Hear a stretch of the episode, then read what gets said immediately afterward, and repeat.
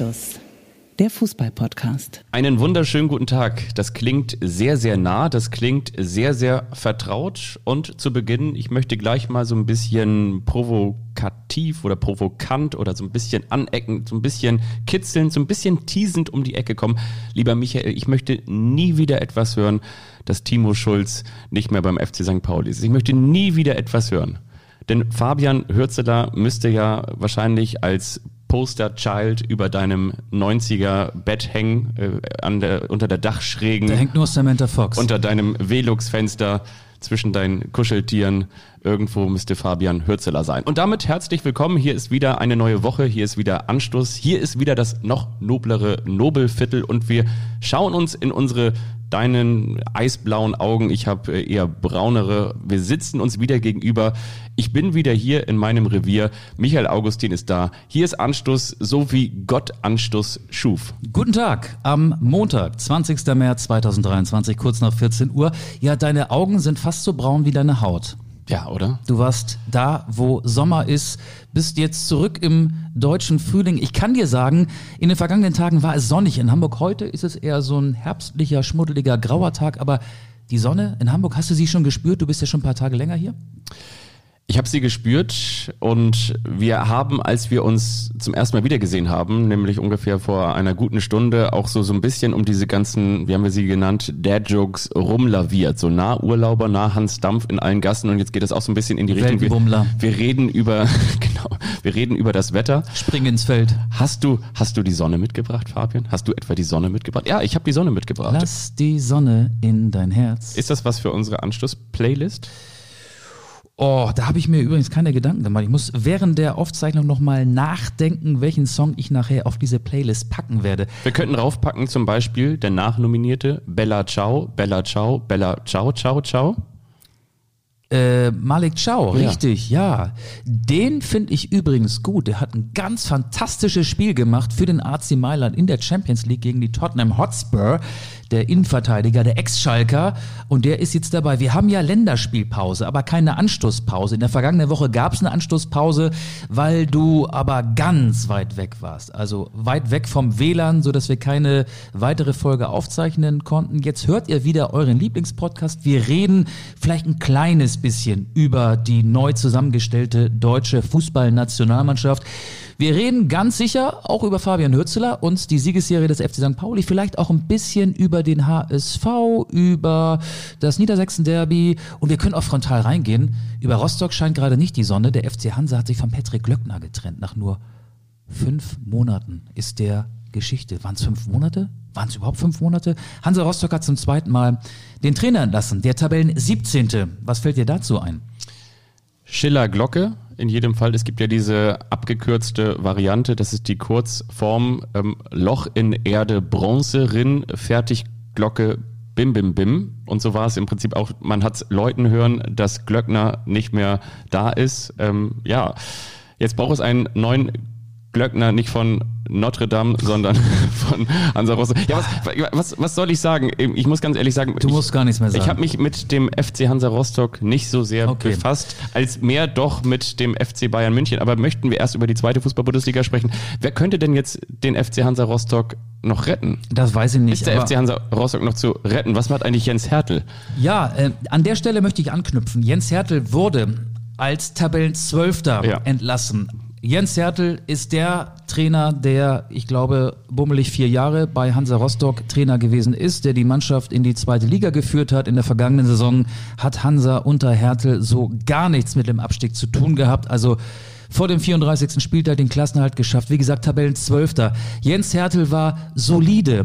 Ja. Und Hansa Rostock dürfte eigentlich oder müsste eigentlich dankbar sein, eine solide Saison zu spielen in der zweiten äh, in, im, im zweiten Jahr in ja. der zweiten Liga. Aber trotzdem war Hertel dem FC Hansa dem Sportvorstand Martin Piekenhagen nicht mehr gut genug. Deswegen kam ja Glöckner für Hertel und jetzt bekommt Hansa die Quittung und irgendwie bricht Hansa Rostock auch, nachdem ja zuletzt mehr oder weniger die Fans wegen ihrer Ausschreitung immer wieder in den Schlagzeilen gestanden haben, über dieser Gesamtsituation oder unter dieser Gesamtsituation zusammen. Das 2 zu 5 gestern gegen Düsseldorf war offenbar eine sportliche Bankrotterklärung und Hansa hat seit September nicht mehr zu Hause im Ostseestadion gewonnen. Ja, jetzt wird der Trainer lassen. Aber ich glaube, die Rostocker hätten es einfacher haben können, wenn sie Hertel vor vielen, vielen Wochen nicht entlassen hätten. So, mehr habe ich aber auch zum FC Hansa Rostock nicht zu sagen. Vielleicht hat man sich auch überlegt, und das ist ja wieder so der Klassiker, jetzt kommen wir natürlich zu ein paar ähm, gedanklichen Floskeln zurück, aber trotzdem ähm, eben immer wiederkehrend. Es gab dieses Spiel gegen Fortuna Düsseldorf, hast du angesprochen, und es gibt dann eben die Länderspielpause und es gibt nach der Länderspielpause wichtige Spiele, zum Beispiel auch gegen den FC Magdeburg. Der Zeitpunkt FC ist natürlich günstig. Genau, das meine ich. Ja, das ist genau. so quasi Aber der. Die erste Trainerentlassung ja. Hätten sich die Rostocker sparen können, denn dann wären sie jetzt vermutlich nicht in dieser Situation. Es ist sehr hypothetisch, aber das ist einfach mal äh, zumindest meine Meinung. Dazu. Man sagt ja natürlich auch ganz gerne in dieser Situation, wir trauen dem Trainer nicht mehr zu, dass er unsere Saisonziele erreicht. Hansa Rostock ist im Abstiegskampf, auf der anderen Seite eben aber auch noch mittendrin. Ich glaube, die Konkurrenten darüber und auch darüber, darüber haben ebenfalls 25 Punkte und darüber das Team wiederum hat 28 Punkte. Also damit will ich sagen, das häufig zitierte rettende Ufer aus Rostocker Sicht ist es dann ja eigentlich schon fast Dänemark auf der anderen Seite. Da, das ist auf jeden Fall noch in Sichtweite. Und es gibt ja neue Konkurrenten. Hannover 96 ist ja, ja auf dem besten Wege, sich im Abstiegskampf anzumelden. Darf ich dir mal zitieren? Also jetzt machen wir so ein bisschen Sportnachrichten bei Anstoß. Ich möchte dir eine Meldung vorlesen und du sagst mir, woran du spontan denken musst und ich gebe dir Brief und Siegel. Wir beide haben denselben Gedanken weil er uns äh, auch etwas verbindet. Dazu komme ich gleich. Ich lese dir mal folgende Meldung vor. Kurz nach der Rückkehr der Mannschaft in Hannover randalierten 96 Fans an der eigenen Heinz von Heiden Arena. Auf Fotos und Videos ist zu sehen, wie sie brennende Pyrotechnik und Feuerwerkskörper hinter den Zaun des Stadions werfen. Um die Anhänger zurückzudrängen, setzte die Polizei auch Wasserwerfer ein. Wie die Hannoversche Allgemeine Zeitung berichtet, beruhigte sich die Lage erst, als die Spieler, Trainer Stefan Leitl und Sportdirektor Markus Mann zum Dialog mit den Fans an den Zaun kamen. Woran musst du denken, wenn du das hörst? Ich muss an unser gemeinsames Auswärtsspiel beim äh, Derby von vor x tausend Jahren. 2013. Denken. 2013. Und Taifun Korkut auf dem Zaun. Taifun Korkut auf dem Zaun. Das die, war genau mein Gedanke. Die Wasserwerfer waren damals in Braunschweig, ich glaube, wir haben es schon mal in diesem Podcast erzählt, die, die Wasserwerfer waren damals nach Braunschweig beordert worden, denn das Niedersachsen-Derby fand in Braunschweig so statt. So wie das gestern auch. So wie das gestern auch. Aber letztendlich die große Randale, man muss ja schon sagen, die, die Roten, die waren ja auch alle in Rot gekleidet, da gestern beim Niedersachsen Derby im Auswärtsblock. Gefühlt waren da alle Farben, die das Farbspektrum liefert, äh, während des Spiels mal zu sehen. Haben da ja schon aber auch das Stadion auseinandergenommen, haben da ja auch schon Sitze angezündet, aber anscheinend ähm, diese, wie sagt man so schön, der, der Ärger entlud sich am Ende dann auch noch vor der eigenen Arena. Und das hat mich auch daran erinnert. Ja, damals ähm, gab es auch diese Ausschreitung. Und, und Teil von Korku da gestern auch dran gedacht hat? Wenn er das verfolgt hat, ne? Hat er bestimmt verfolgt. Wie kann man das Derby nicht verfolgen? Ja. Das Derby, das Niedersachsen-Derby. Ich finde ja, ähm, diese ganzen Bilder, dass äh, Pyro-Fackeln auf den Rasen geschmissen werden. Äh, das ist alles abartig, aber das ist kein Hannover-spezifisches Problem. Und ich meine, auch aus der Braunschweiger Kurve gab es das. Ähm, ich finde es doof. Ich finde Pyro im Stadion gut, aber die Fackeln sollten nicht die Hand verlassen. Sie sollten auf keinen Fall auf den Rasen geschmissen werden. Sie sollten auch nicht in angrenzende Blöcke geschmissen werden. Ähm, das ist alles passiert gestern, hat mich jetzt nicht überrascht. Aber das, was die Fans von Hannover 96 dann gemacht haben, äh, sie haben ja sozusagen eine Drohkulisse vor dem eigenen Stadion, wir haben es ja gerade gehört, als die Mannschaft dann zurück in Hannover war, aufgebaut.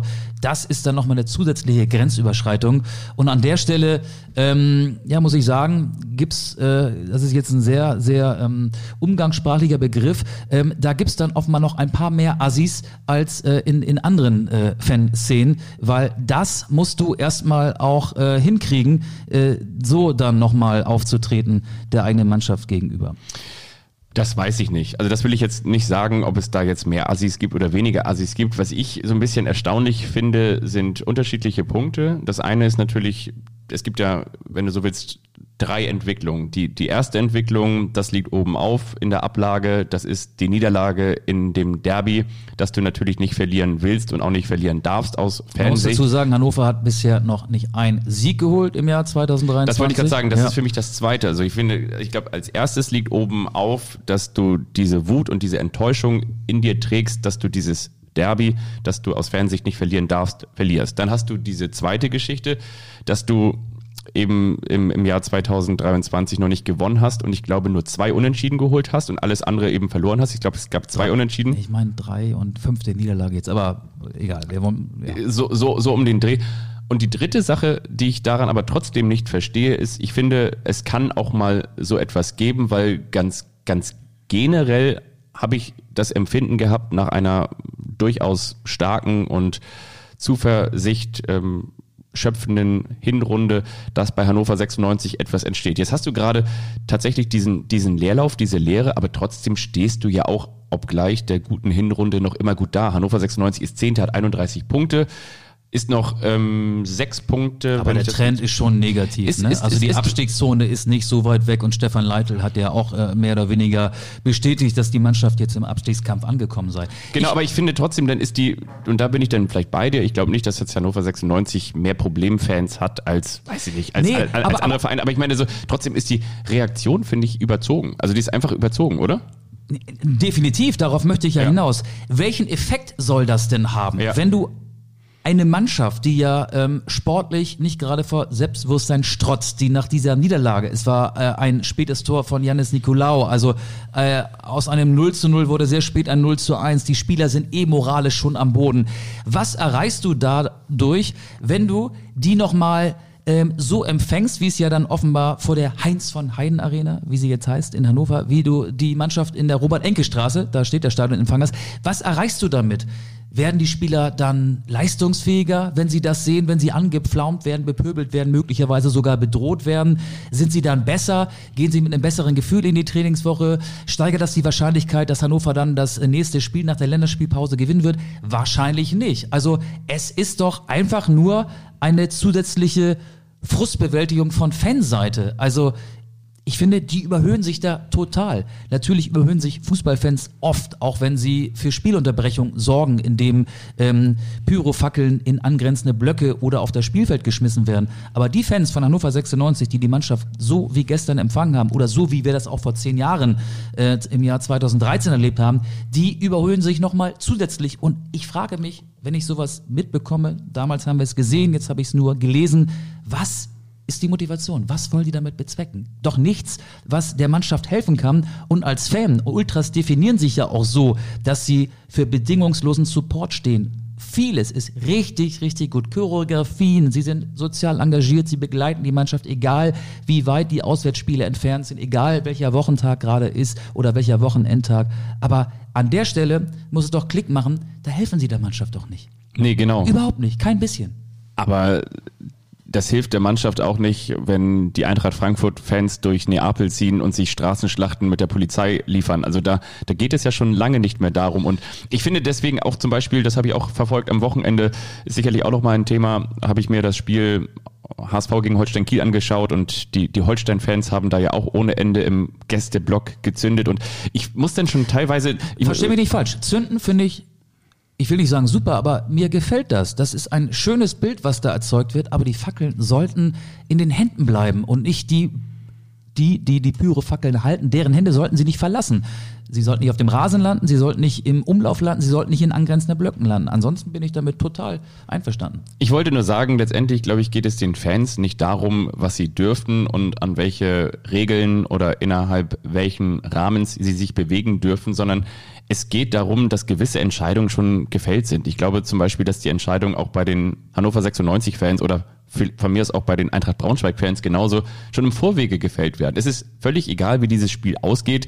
Du bist aufgeladen, du trägst eine Aggression in dir und die, die entlädt sich entweder, wenn deine Mannschaft gewinnt, die entlädt sich genauso, wenn deine Mannschaft unentschieden spielt und die entlädt sich auch nochmal, wenn deine Mannschaft verliert. Und ähm, entsprechend glaube ich, hat das nichts mit dem Ausgang und auch nicht mit dem Spiel etwas zu tun. Und was ich nur sagen wollte, am Wochenende habe ich eben dieses Spiel verfolgt, HSV gegen KSV und da wurde auch wieder ganz viel gezündet und dann muss ich schon fast lachen, wenn im Hintergrund diese häufig zitierten und immer wiederkehrenden Stadionsprecher-Ansagen kommen. So, wir und bitte unterlassen Sie. Weißt du, die, die Fans, die Ultras, die tragen da teilweise die Dinger, ähm, weiß nicht, im, im Arsch rein und, und dann ähm, sollen die aufmalen, nur weil der Stadionsprecher sagt, bitte unterlassen Sie das Abrennen. Ja. Sie gefährden Das ist doch völlig egal. Aber es ist ein vorgefer ist vorgefertigter Text, den ja. haben alle Stadionsprecher vorliegen. Das ist Teil des Drei-Stufen-Plans. Erstmal ja. muss der Stadionsprecher ja höflich die Fans darauf genau. hinweisen. Phase 2, der Schiedsrichter unterbricht die Partie. Phase 3, der Schiedsrichter bittet die Mannschaft mit in die Kabine zu kommen und dann würde in letzter Konsequenz, wenn es danach immer noch keine Besserung gibt, das Spiel abgebrochen werden. Also sie müssen es sagen. Das Natürlich. hat ja Patrick Ittrich auch gestern nochmal gesagt. Genau, der ne? hat übrigens auch das Hinspiel Derby in Hannover geleitet. Da war ich damals Reporter und es war ich auch. genau, ja, stimmt. Oh ja, richtig. Wir waren beide da. Muss ich dran denken, auch weil die Bilder, ähm, gut, da war mehr blau-gelbes, äh, blau-gelber Qualm zu sehen. Gestern waren die Farben von Hannover 96 ein bisschen präsenter im Stadion von Eintracht Braunschweig, aber ähm, er hat das beide Male gut gemacht, finde ich, und äh, war ja auch da, glaube ich, als Schiedsrichter ähm, auf dem Rasen, wenn man seine Rolle nur auf die des Schiedsrichters bezieht, die, äh, des Spielleiters, auch der richtige. Also ja, Genau, der hat das im Griff gehabt. Ähm, aber du hast den HSV eben schon angesprochen. Woran erkennst du, dass der Frühling kommt? Tja, ich habe ja auch schon unterschiedliche Fragen. Es wird wärmer. Unterschiedliche Fragen. Die Tage werden länger. ja. Die Vögel ziehen in den Norden. Und der HSV fängt an, seine gute Ausgangsposition zu verspielen. Absolut. Ja, das war ja schon das kleine Brainstorming bezüglich des Folgentitels. Wenn der HSV Frühlingsgefühle auslöst oder die Meisterfrage ein Aprilscherz wird, das DFB-Team zur Wagner-Mannschaft wird oder der St. Pauli doch noch aufsteigt. Der, ist, der erste FC St. Pauli, wie wir gelernt haben. Ne? Ja. Äh, nein, nicht der erste FC. Ja, ähm, also sind wir beim HSV. Es ist ja wirklich so, äh, also es ist ja wirklich interessant. Also es ist ja wirklich. Ich check mir noch mal, möchtest du auch noch einen Kaffee? Nee, haben? bitte. Der ja? müsste inzwischen wahrscheinlich nur noch lauwarm sein, aber äh, besser als kalter Kaffee. Aber kalter Kaffee ist ja eigentlich das, was der HSV anbietet. Das ist ja etwas, was wir kennen. Das ist ja etwas. Und den Walter Kaffee gab es wahrscheinlich auch. Ähm, wobei der hat ja, glaube ich, ähm, eher Beruhigungspillen gebraucht. Ne? Tim Walter war ja gesperrt. Aber ja. sorry, ich bin dir ins Wort gefallen, wie so oft. Aber auch deswegen hört ihr ja Anstoß, damit wir uns gegenseitig immer unterbrechen. Ja, ich meine, das Schlimmste, was dem HSV, glaube ich, in dieser Spielzeit passieren kann, ist, dass er Dritter wird. Und ich will nicht sagen. Aber Vierter wäre schlimmer als Dritter. Als Dritter hast du ja noch eine Aufstiegschance. Ja, aber was das bedeutet für Zweitligisten, das haben wir ja auch des Öfteren in den vergangenen Jahren erlebt. Es gibt Dinge, die kannst du nicht erklären. Es gibt Dinge, die kannst du nicht erklären. Aber Moment, ich, ich stelle mal die Frage vorweg. Ist es schon soweit? Also der HSV hat jetzt 0-0 gegen Holstein Kiel gespielt, 24 zu 5 Torschüsse, 17 zu 3 Ecken, also optisch hoch überlegen, trotzdem am Ende nur 0.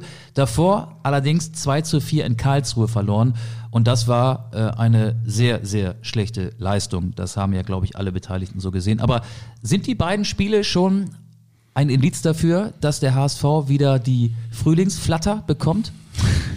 da war die Flatter wieder. Ich kann es dir nicht sagen. Ich kann es dir wirklich nicht sagen. Ich habe dieses Spiel HSV gegen Holstein Kiel über 90 Minuten gesehen und du wusstest eigentlich, dass, dass der HSV dieses Spiel nur mindestens mit drei Touren Unterschied gewinnen kann. Von Anfang an. Holstein Kiel unfassbar fahrig hinten raus, unfassbar wackelig hinten raus. Hat Robin den, Himmelmann soll gut gewesen sein, ne? Hat den HSV aber auch eingeladen. Ähm, die haben versucht, das Spiel von hinten raus zu gestalten. Fehlpässe am laufenden Band gespielt. Äh, immer wieder in die, in die Füße der HSV mit meines Erachtens den, dem stärksten Kader in der zweiten Liga. Ja. Mit einem wirklich unfassbar offensiv geprägten Mittelfeld mit, mit Königsdörfer, mit Dompe, mit, mit Glatzel und also einfach sehr, sehr, sehr, sehr stark, sehr, sehr, Hinten sehr, sehr auch gut. wieder mit Sebastian Schonlau, deswegen war die Abwehr ja viel ja. stabiler als noch äh, eine Woche vorher in Karlsruhe. Und du kannst es nicht erklären, also natürlich auf der einen Seite hat äh, Himmelmann zwei, dreimal sehr, sehr gut pariert und war auch irgendwie immer da, hatte auch mal anderthalb Wackler drin.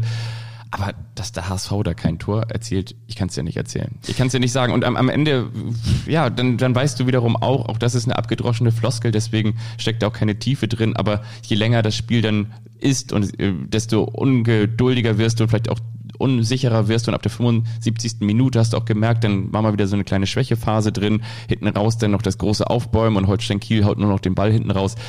Ich, ich kann es dir nicht sagen. Normalerweise, wie gesagt, normalerweise gewinnst du dieses Spiel gegen ein wirklich schwaches, in meinen Augen, wirklich schwaches und nicht ebenbürtiges Holstein Kiel. Und das sagt der Mann, der früher in, der früher mit dem Storch gekuschelt hat.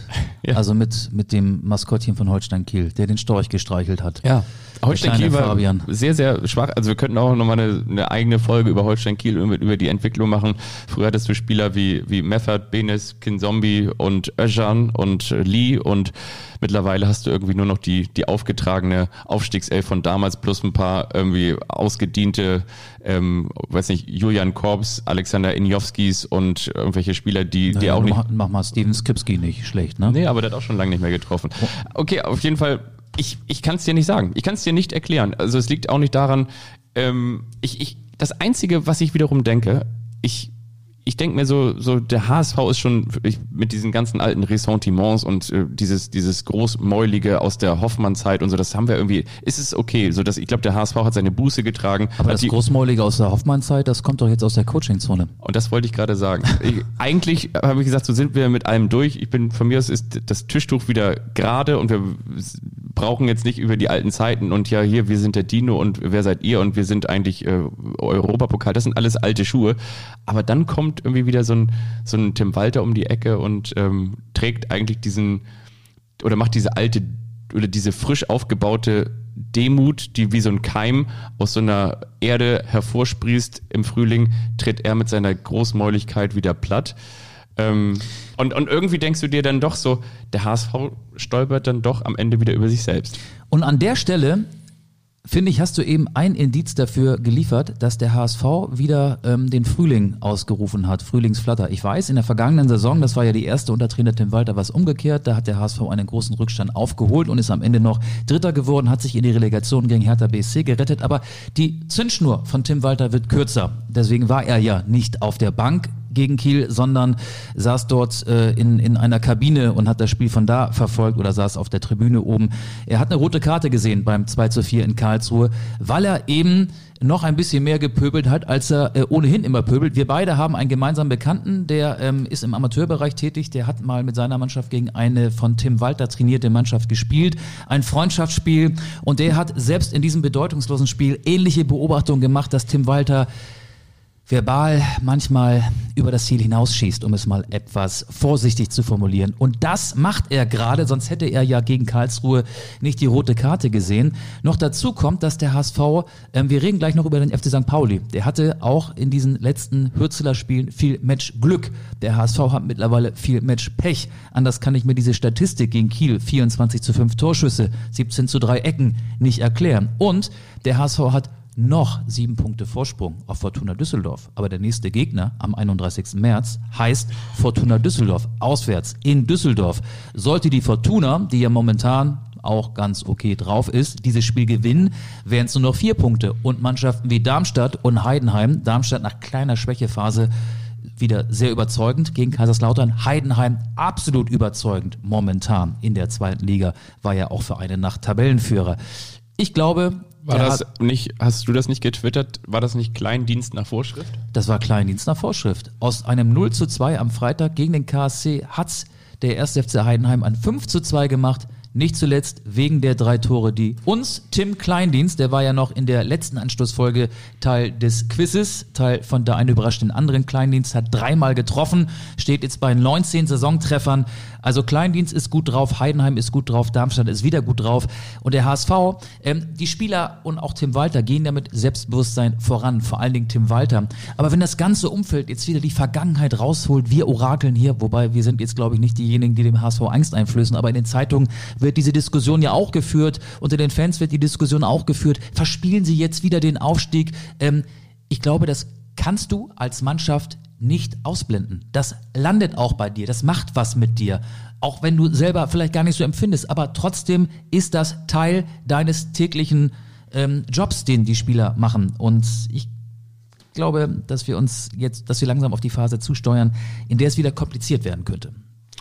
Ja, definitiv. Also denke ich auch. Und ich finde auch, dass das, ja, ich, ich finde, es ist schwer zu, es ist schwer so zu sagen. Also mir fällt es schwer, immer so dieses Urteil so zu fällen, aber die, diese Art und Weise, ähm, wie, wie Tim Walter manchmal so auftritt, da, da, da fremdel ich doch extrem mit. Und ich habe ihn auch häufig am Mikrofon erlebt, ähm, also auch gerade, muss ich sagen, so in, wenn, wenn man, wenn er das Gefühl hatte, also auch zu Kieler Zeiten und gerade wenn er das Gefühl hatte, dass vielleicht der Interviewpartner oder der, der Journalist, dem gegenüberstand, vielleicht ein bisschen unsicherer wirkt, dann ist er auch sehr, sehr groß und äh, tritt ja auch sehr, sehr mächtig auf und dann hat er da auch gerne mitgespielt und äh, war dann auch teilweise so ein bisschen so suffisant und ein bisschen abbügelnd und äh, hat dann so patzig, flapsig geantwortet und ja, jetzt am Wochenende fand ich, war er auch vor Anpfiff so sehr, sehr selbstbewusst und hat dann irgendwelche äh, Scherze dahingehend gemacht, dass er gesagt hat, so ja, ich bin dann da ja oben äh, in dieser Polizeikabine und da bin ich ja ganz, äh, ganz gut aufgehoben, weil dann können sie mich ja gleich in Gewahrsam nehmen, wenn ich da irgendwie was machen sollte. Und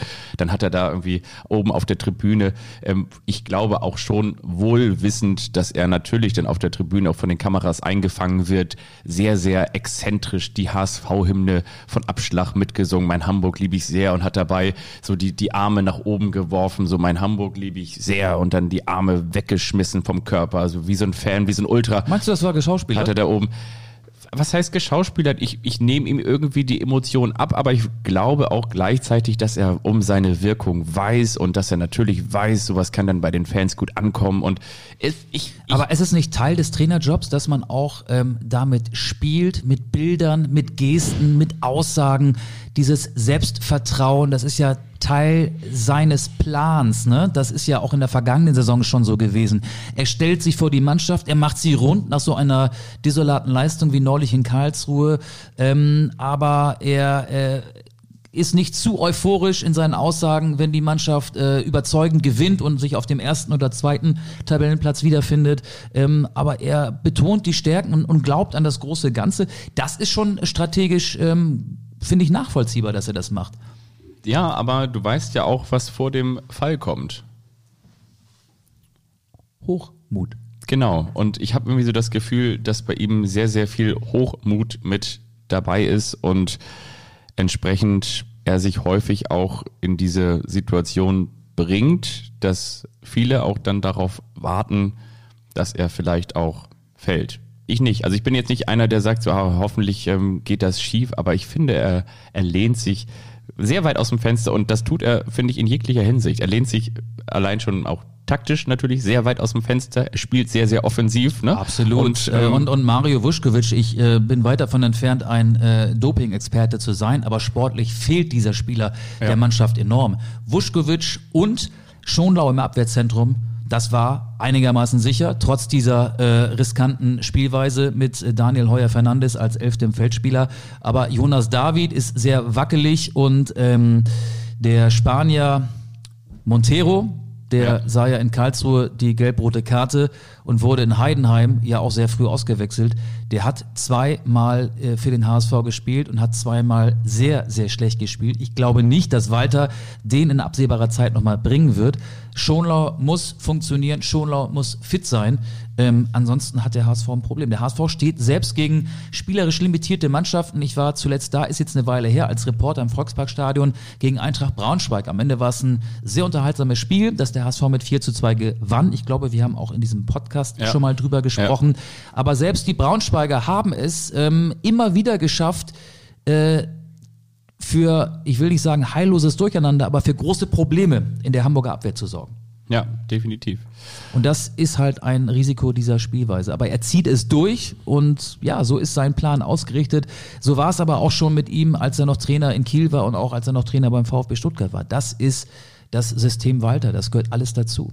Auf der anderen Seite denke ich mir wiederum auch, dass jetzt Darmstadt 98 hatte eine kurze Schwächephase. Ich glaube jetzt auch nicht, dass auf der Zielgeraden, die ja doch noch auch noch ordentlich lang ist, Heidenheim vorne wegmarschieren wird. Die sind ein Punkt jetzt über dem HSV. Da kann alles noch passieren. Ich sag mal so, jetzt mal ein bisschen platt. Kicken können sie alle, aber äh, die mentale Stärke, die kannst du ja. nicht trainieren. Ne? Und da hat der HSV natürlich ein bisschen mehr zu verlieren als Darmstadt, als Heidenheim oder als der FC St. Pauli. Ich möchte dir mal sagen, was Erik Smith gestern gesagt hat nach dem 5 zu 0 in Sandhausen.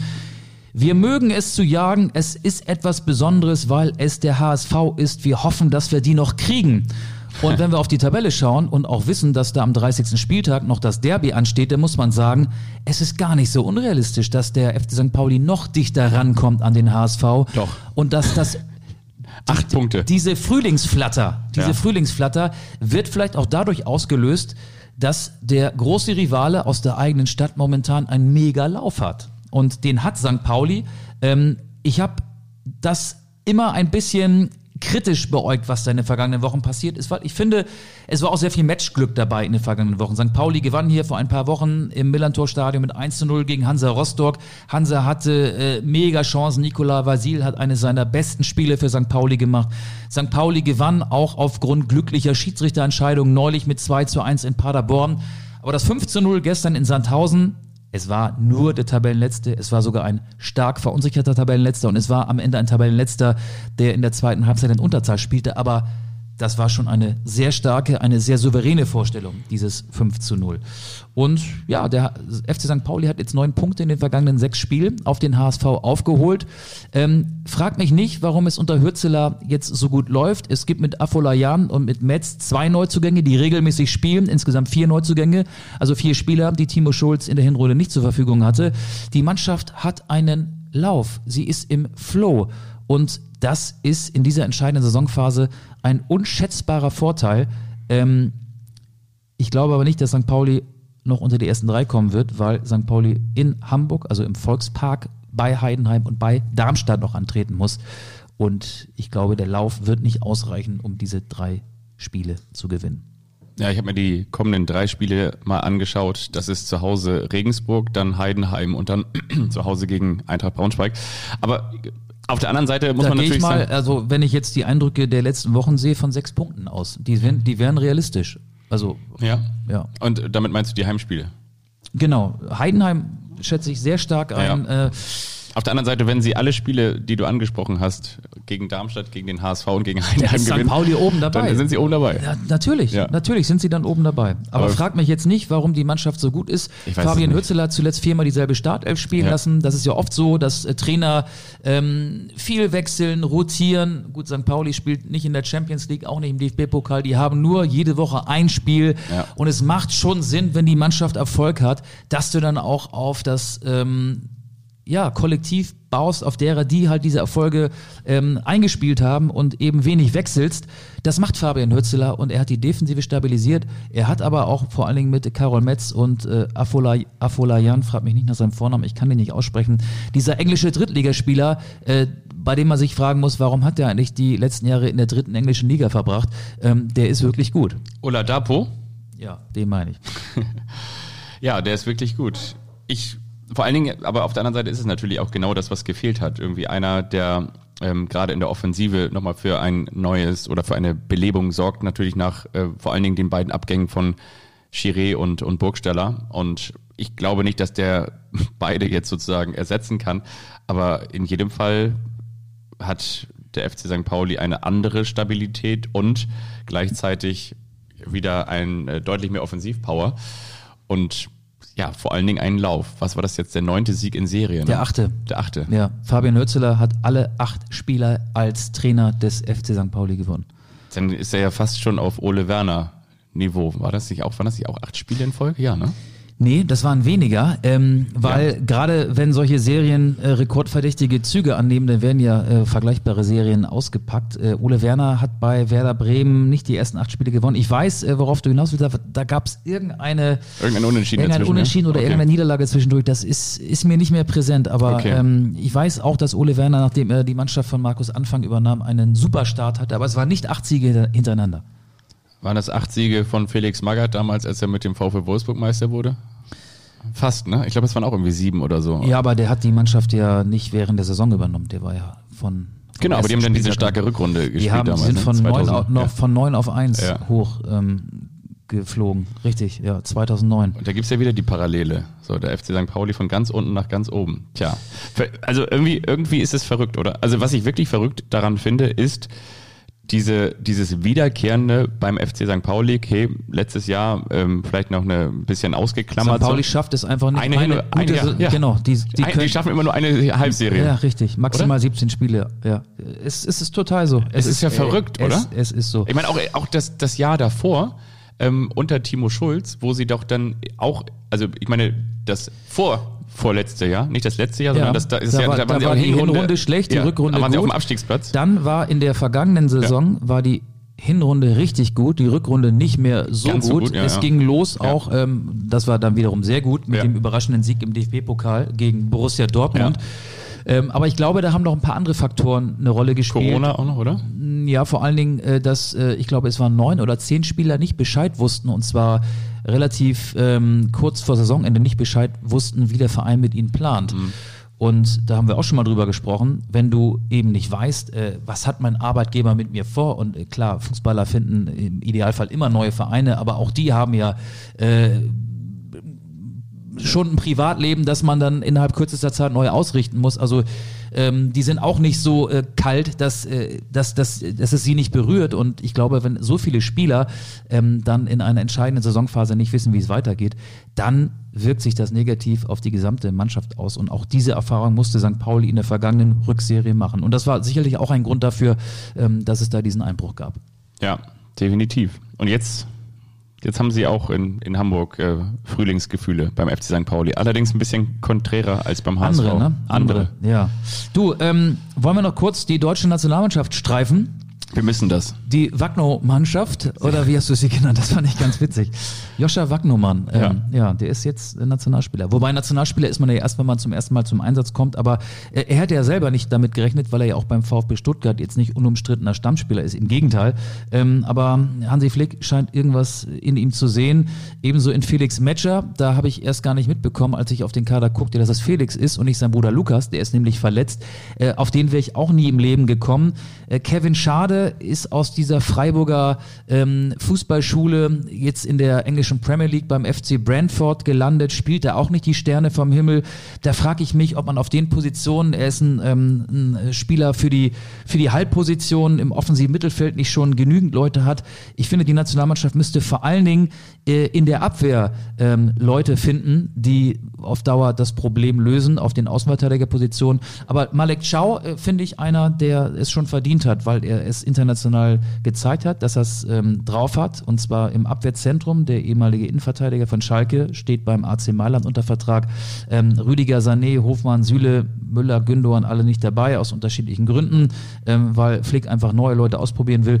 Ich finde es grundsätzlich gut, dass er neue Leute ausprobiert, aber ich wäre jetzt nicht auf Felix Metscher oder, oder auf, auf Joscha Wagnumann gekommen. Marius Wolf und Mergin Berischer hat er auch ähm, nominiert. Ja, irgendwie ist die Nationalmannschaft mir auch gerade nicht so wichtig.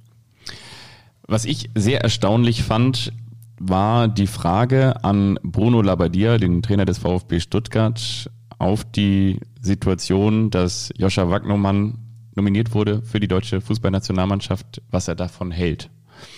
Und da sagt Bruno Labbadia, man könnte ja denken, das ist jetzt irgendwie vielleicht ein Spaß, so ein bisschen so wie wenn Jürgen Klopp auf Arndt Zeigler trifft, aber er hat das ganz ernst gemeint und hat gesagt, so ja, für, für junge Spieler ist es wichtig, dass sie Spielpraxis bekommen. Und wenn er sozusagen schon die Spielpraxis nicht beim VfB Stuttgart im Abstiegskampf bekommt, dann ist es doch ganz gut für den VfB Stuttgart, dass er möglicherweise die Spielpraxis, die er braucht, bei der deutschen Fußballnationalmannschaft bekommt. Das habe ich. Hat Das, er, das echt? hat er gesagt. Das hat er gesagt. Ja, und hat gesagt, und deswegen freut er sich, Jetzt muss ich doch nochmal, erzähl mal weiter Deswegen- reingucken, wie viele Spiele der überhaupt gemacht hat. Deswegen, deswegen freut er sich für Joscha Wagnermann, dass Das- er von Hansi Flick be, be, be, benannt wurde oder berufen wurde. Und, und das ist natürlich das Skurrile. Das ist ja auch wirklich das Skurrile daran, wo viele sagen, ähm, Leistungsprinzip ja, nein. Und ich glaube, das ist vielleicht auch das, worüber wir vielleicht noch ganz kurz sprechen können. Also ganz generell finde ich es total gut. Wagnermann wurde gegen Wolfsburg am Wochenende in der 62. für Waldemar Anton eingewechselt. Und jetzt gucke ich mal, der hat in dieser Saison 14 Spiele gemacht. Ähm, ja, das sind dann doch nicht alle. Ähm, genau, 14 Spiele. Ähm, hat eine Kicker-Durchschnittsnote von 3,75, wurde siebenmal eingewechselt, dreimal ausgewechselt. Aber er ist ja auch in der U21 gewesen, ebenso wie Berisha, wie, wie, wie, wie, wie Schade, wie Ciao. Und ähm, ja, auch das zeigen ja diese nominierten Spieler. Da muss ich jetzt Marius Wolf mal rausnehmen. Der ist momentan Stammspieler bei Borussia Dortmund. Und wer beim Tabellenführer Stammspieler ist, der ist dann sicherlich auch, ähm, der, der kann kein Überraschungskandidat für die deutsche Nationalmannschaft sein. Aber die anderen sind den Weg über die U21 gegangen und da hat sich Hansi Flick ja jetzt sehr ähm, doll bedient. So, jetzt weiter mit Wagnermann. Ja, genau. Und da ist es doch schon irgendwie erstaunlich. Also was ich nachvollziehen kann, wie es ja auch Hansi Flick begründet hat, er hat gesagt, er möchte die, die Stufen oder möchte ja die Stufen kleiner machen zwischen der U21-Nationalmannschaft und der A-Nationalmannschaft und er möchte die Verzahnung, wenn man so möchte, enger gestalten. Und er möchte auch mal was ausprobieren und er möchte vielleicht auch mal die, die Arrivierten zu Hause lassen, was er jetzt ja auch gemacht hat und mal ein paar mitnehmen, mal ein paar reinwerfen. Das kann ich schon verstehen. Und ja, entweder ist Joscha Wagnumann ein Zeichen dafür, dass das, was nachkommt, nicht eben große weite Welt ist, sondern eben vielleicht dann doch eben Abstiegskampf erste Fußball-Bundesliga ist. Oder es ähm, oder man kann es halt nicht nachvollziehen. Also Malek Chow wurde jetzt ja nachnominiert und ähm, das ja, kann man, glaube ich, schon nachvollziehen. Das kann ich auch nachvollziehen. Dass der, dass der mit ja. dabei ist, äh, so ein bisschen. Wenn nun als Champions League auf dem, auf, auf dem Niveau zweimal überzeugst, Bella Kotschap ist verletzt, deswegen ist ja Chow nachnominiert worden. Aber ich ähm, meine, so vom, vom Typ her, wo du sagst, okay, jung, ähm, international schon irgendwie dabei, ähm, hat auf jeden Fall mal die, die Chance verdient. Ja, und, und auf der anderen Seite, ich habe ähm, gestern tatsächlich so ein bisschen ähm, den, den Doppelpass seit Ewigkeiten mal wieder verfolgt. Ähm, und ein Argument, auf das ich jetzt vielleicht gar nicht so gekommen wäre, aber was natürlich auch total wahr ist, ich weiß nicht, ob es irgendwie Jürgen Kohler war oder weiß ich in diesem Fall Stefan Effenberg, ähm, du hast tatsächlich nicht nur nur noch gefühlt, ähm, nicht nur gefühlt, sondern du hast irgendwie ein Jahr und drei Monate noch oder ein Jahr und vier Monate noch. Und nur Freundschaftsspiele. Genau. Und also das ist das eine. Du musst eine, eine Mannschaft finden. Und auf der anderen Seite glaube ich auch nach wie vor, dass, dass man das nicht unterschätzen darf, dass diese Euphorie bei der EM im eigenen Land nicht alleine nur dadurch entsteht, dass die EM hier stattfindet. Also der Selbstzweck wird, glaube ich, nicht die Euphorie auslösen. Das heißt, du brauchst auf dem Weg dorthin, glaube ich, richtig gute Ergebnisse und richtig gute Spiele der deutschen Fußballnationalmannschaft. Und du spielst jetzt gegen Peru und dann gegen Domenico Tedesco, gegen Belgien. Und das bedeutet auch, dass du in solchen Spielen die, die Fans wieder hinter dich bringen musst. Und du hast nicht mehr so viele Spiele, um die Fans wieder hinter und dich zu bringen. Und auch nicht mehr so viele Fans. Und auch nicht mehr so viele Fans, genau. Und deswegen ist es, glaube ich, schon sehr besonders, dass du jetzt diesen Weg gehst. Ja, andererseits äh, wäre es ja auch komisch, wenn du nach dieser doch ja sehr enttäuschenden WM in Katar äh, hat jetzt 15 WM-Fahrer nominiert, äh, wieder, weiß nicht, 22, 23 mitgenommen hättest. Also das wäre auch komisch gewesen. Ich kann es verstehen, mich haben vor allen Dingen aber Joscha Wagnumann und Felix Metscher überrascht, muss ich ganz ehrlich sagen. Äh, auf Kevin Schade wäre ich auch nicht gekommen, aber der Name geisterte ja schon so ein bisschen in den vergangenen Wochen durch die Gazetten. Und ja, Spieler beim SC Freiburg sind eben auch gut ausgebildet und wenn er über Freiburg den Weg in die Premier League gefunden hat, dann spielt er zumindest mal in der stärksten Liga der Welt. Das kann ja auch nicht schaden, um sich für die deutsche Nationalmannschaft zu empfehlen. Das stimmt. So. Und nun? Und nun gibt es noch eine Kultrubrik, ist das richtig? Das stimmt. Wollen wir uns der widmen? Ja.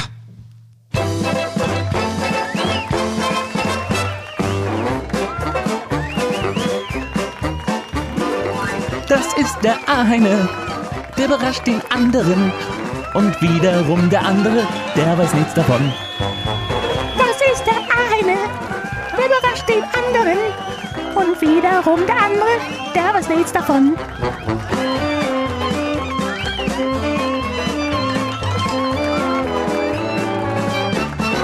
Der eine überrascht den anderen. Wie klingt nach wie vor wie so ein Evergreen, oder? Ja. Das ist wie, als würde Honig durch meinen Gehörgang laufen. Das ist äh, Honig im Kopf. Ne, Honig im Kopf ist was anderes. da muss ich an Didi Hallervorn denken. Ich habe den Film aber nicht gesehen. Didi Hallervorn. Ja. Apropos Honig im Kopf, du hast dich gar nicht der Franz-Brüder gewidmet. Das ist so ein Franz-Brötchen hier vom Bäcker von mir um die Ecke. Ja, weil ich nicht mit vollem Mund ah, okay. ähm, ins Mikrofon sprechen möchte. Das ist unhöflich, finde ich, den Hörerinnen und Hörern gegenüber, wenn ich jetzt hier so reinschmatze. Aber ich esse gleich noch ein Stückchen. Ähm, lass uns erstmal durch die Kult-Rubrik äh, Rubrik fliegen. Ja. Sag an, willst du mich erst überraschen oder soll ich dich erst überraschen?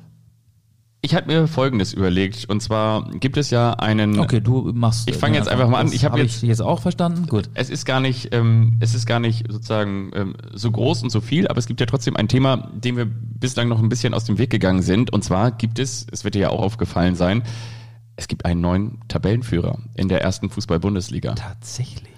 Und zwar könnte man ja auch am, am 1. April den einen oder anderen Scherz machen, aber man könnte natürlich sich auch äh, dem, dem Topspiel der ersten Fußball-Bundesliga widmen. Ausgerechnet jetzt, ich kann mir vorstellen, dass die Länderspielpause für Julian Nagelsmann ein bisschen unangenehmer wird. Mich hat übrigens dieses Spiel da gegen Leverkusen so ein bisschen an dieses Alonso Philipp Lahm Elfmeterschießen erinnert, weil auch da gab es ja eine Elfmeter-Doublette und die gab es jetzt ja wieder. Der FC Bayern München hatte wenige Chancen, aber die Chance, die er hatte, hat er genutzt zur 1-0 Führung bei Bayer Leverkusen.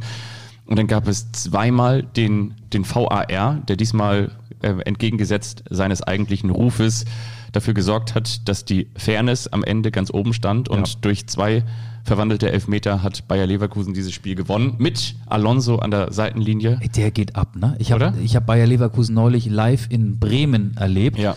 Da gewann Leverkusen bei Werder und habe ich äh, Fernando Alonso gesagt? Das ist aber der, der, der ist, der ist auch der geht auch ab, der ne? ist auch 41, der geht ab. Der hat ja beim ersten Saisonrennen, glaube ich, äh, ist er Dritter geworden mit seinem mit seiner Karre. Ich weiß gar nicht für welchen Rennstall der fährt. Egal. Ähm, aber Xabi Alonso, der geht auch ab. Dieser, der sieht ja so ähm, gut gekleidet aus. Der könnte ja auch gerade aus dem Katalog entsprungen sein. Also wirklich sehr elegant, wie er sich da in der Coachingzone aufhält. Aber der geht wirklich ab. Der hüpft da rum. Der ist am dirigieren der ist äh, ja mit einem sehr hohen Puls unterwegs und hat sich sehr gefreut. Ähm, einige gehen ja auch davon aus, dass er sich bei Bayer Leverkusen, ähm, um in der Formel 1 zu bleiben, das ist so eine Art Qualifying für Bayern München, also dass er sich da für Bayern München warm macht. Kann sein, weiß man nicht. Auf jeden Fall hat er die Bayern geschlagen. Aber was wolltest du zu Schabi sagen? Verschossene Elfmeter, genau. Ähm, Wie damals im DFB-Pokal. Genau. Du erinnerst dich? Ich erinnere mich. Und jetzt ist Borussia Dortmund zum ersten Mal seit drei Jahren wieder nach einem kompletten Spieltag Tabellenerster. Hätte ich nicht mitgerechnet, muss ich ganz ehrlich sagen. Und ich möchte mit dir gemeinsam ein bisschen die Euphorie oder den, den Euphoriewind aus den Spinnackern, wie wir Kieler sagen, der BVB-Fans nehmen.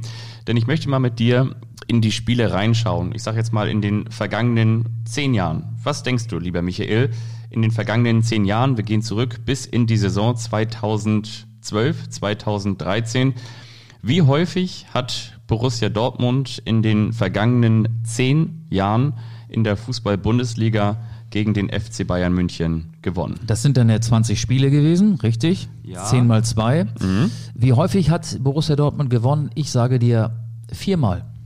Borussia Dortmund hat gewonnen. Ich glaube, es sind dreimal, habe ich mir hier notiert. Und zwar am 2013, 2014 3 zu 0 beim FC Bayern München. Danach folgten Spiele für die Bayern, wie zum Beispiel ein, ein 2 zu 1, ein 1 zu 0, ein 5 zu 1. Es gab auch nochmal ein 0 zu 0. Und dann gab es lange, lange nichts. Es gab auch nochmal ein 6 zu 0 für die Bayern. Und es gab dann nochmal ein 3 zu 2.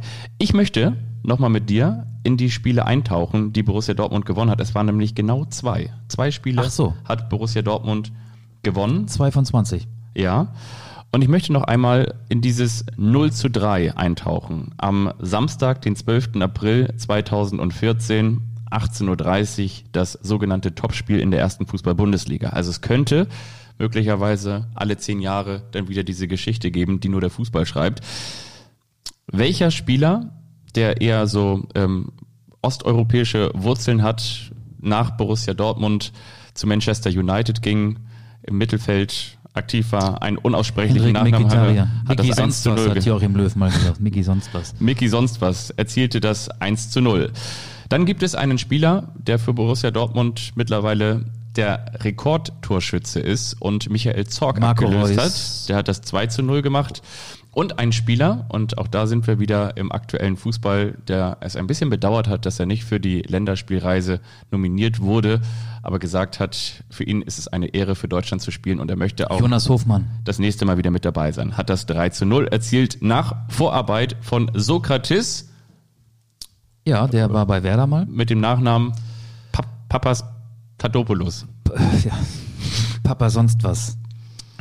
Du merkst, wir, wir nähern uns auch schon, ähm, bevor ich noch zwei Add-ons habe, ne, zwei Add-ons habe, wir, wir nähern uns ähm, auch schon gleich dem Ende dieser Rubrik der, äh, des, des Topspiels, das ja am 1. April stattfinden wird. Ich möchte gleich noch, du kannst ja schon mal Gedanken darüber machen, wie dieses Spiel ausgehen wird. Ich möchte gleich noch von dir einen Tipp wissen. Aber es gab ja auch noch dieses 3 zu 2 von Borussia Dortmund und zwar gegen den FC Bayern München. Das war am 10. November 2018. Auch hier sprechen wir wieder über das Topspiel, das sogenannte in der ersten Fußball-Bundesliga.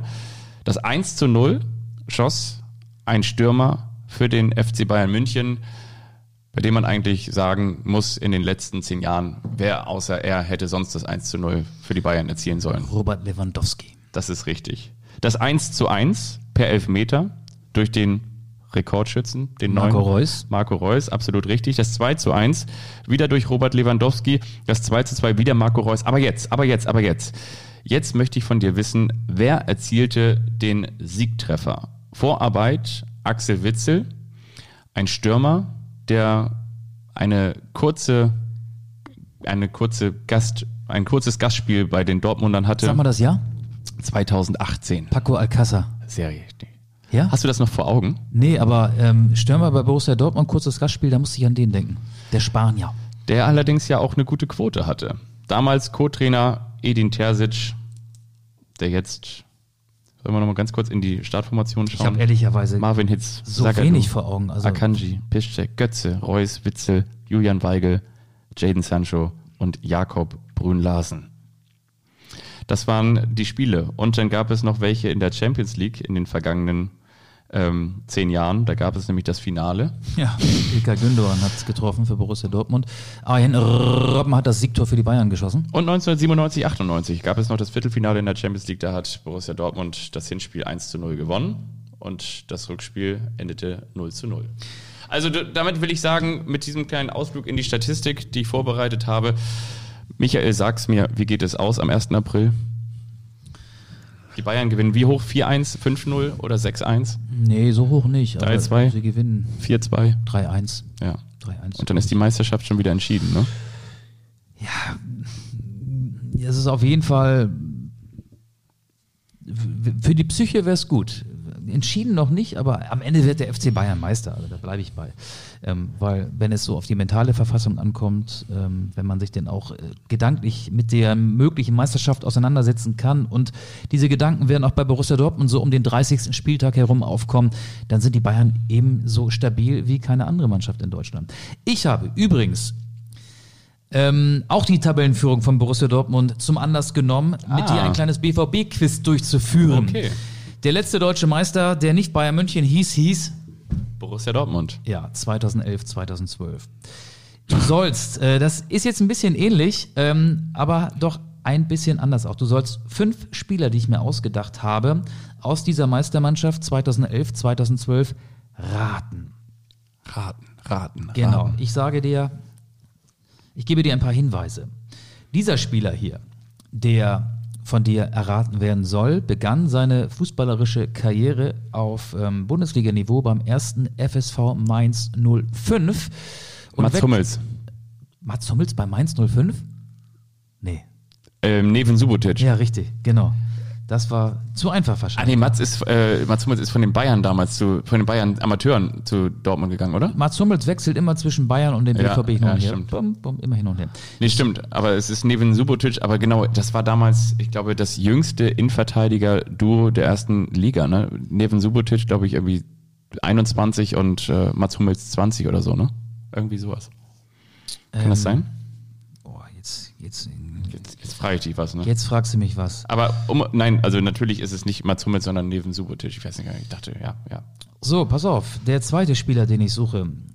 Ich wurde als Sohn eines Argentiniers und einer Paraguayanerin in Partido San Fernando im Ballungsraum Buenos Aires geboren und wuchs mit vier Brüdern und drei Schwestern in einem Vorort von Buenos Aires auf.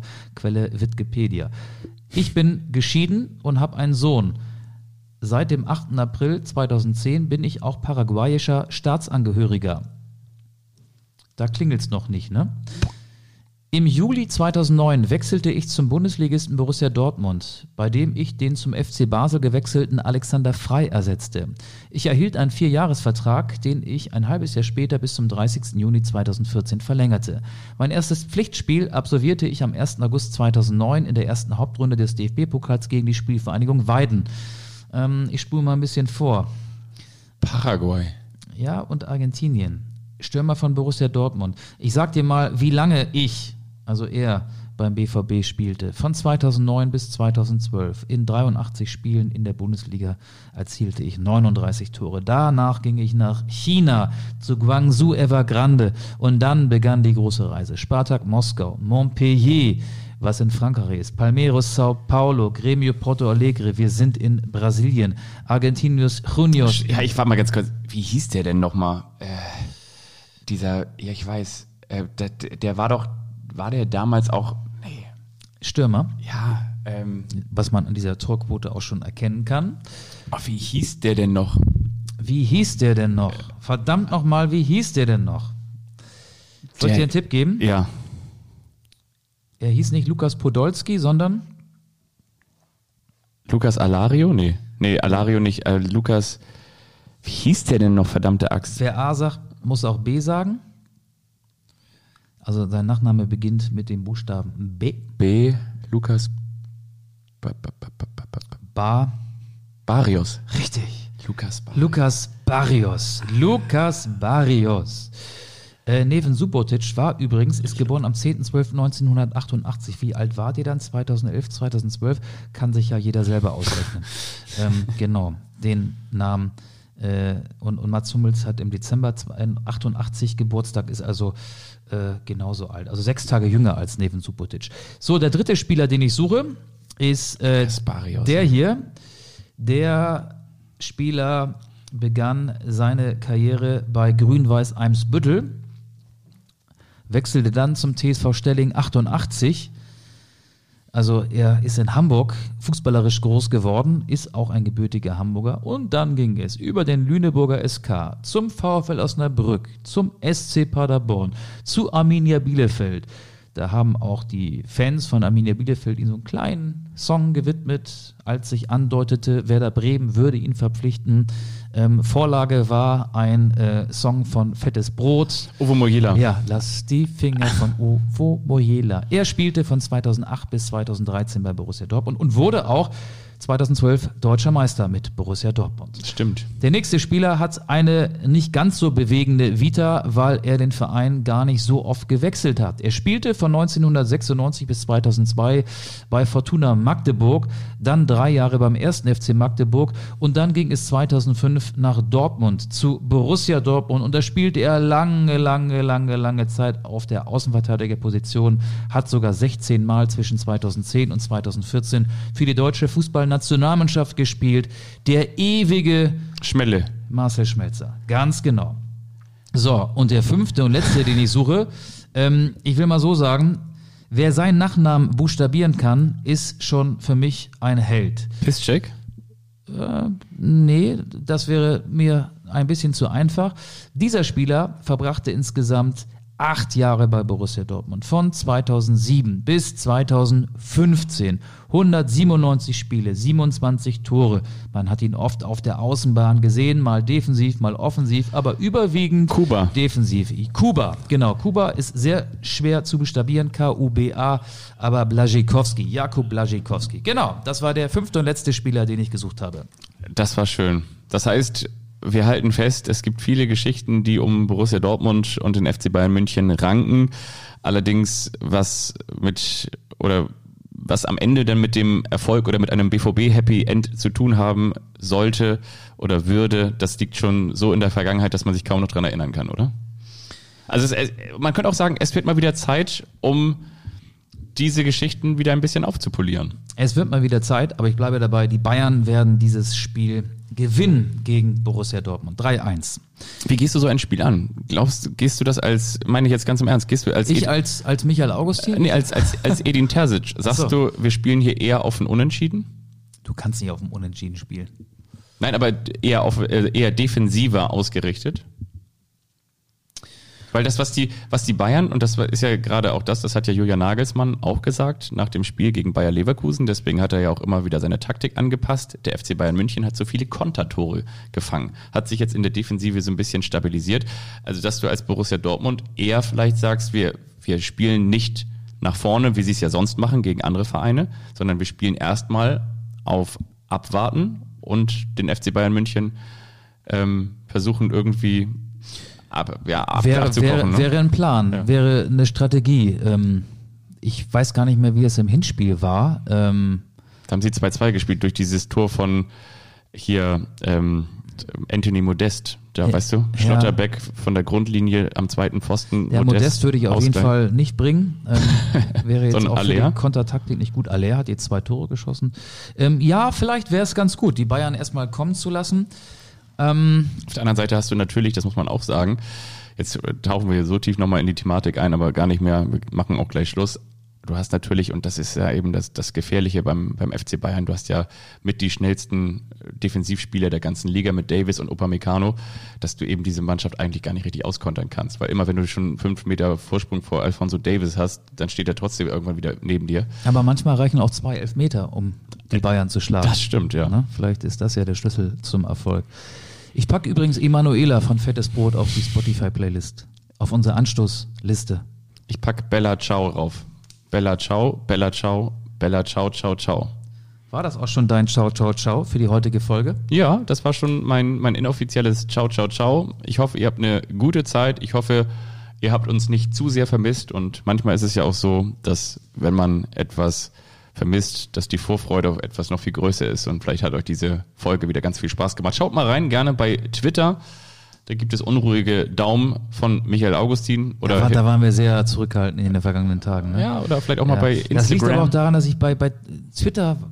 Bist nicht mehr? Bist eher bei TikTok jetzt, ne? Nee, ich bin jetzt eher bei TikTok, genau. Wenn ihr sehen wollt, wie Michael Augustin tanzt. Ich schreibe jetzt wieder Briefe. Ja. Ich telefoniere wieder mehr. Ich entferne mich aus den sozialen Medien. Aber Anstoß ist natürlich weiterhin bei Instagram und bei Twitter ähm, zu erkennen und zu finden. Und wir werden das wieder intensivieren. So machen wir das. Euch eine schöne Woche und bleibt gesund. Bis bald. Tschüss. Tschüss.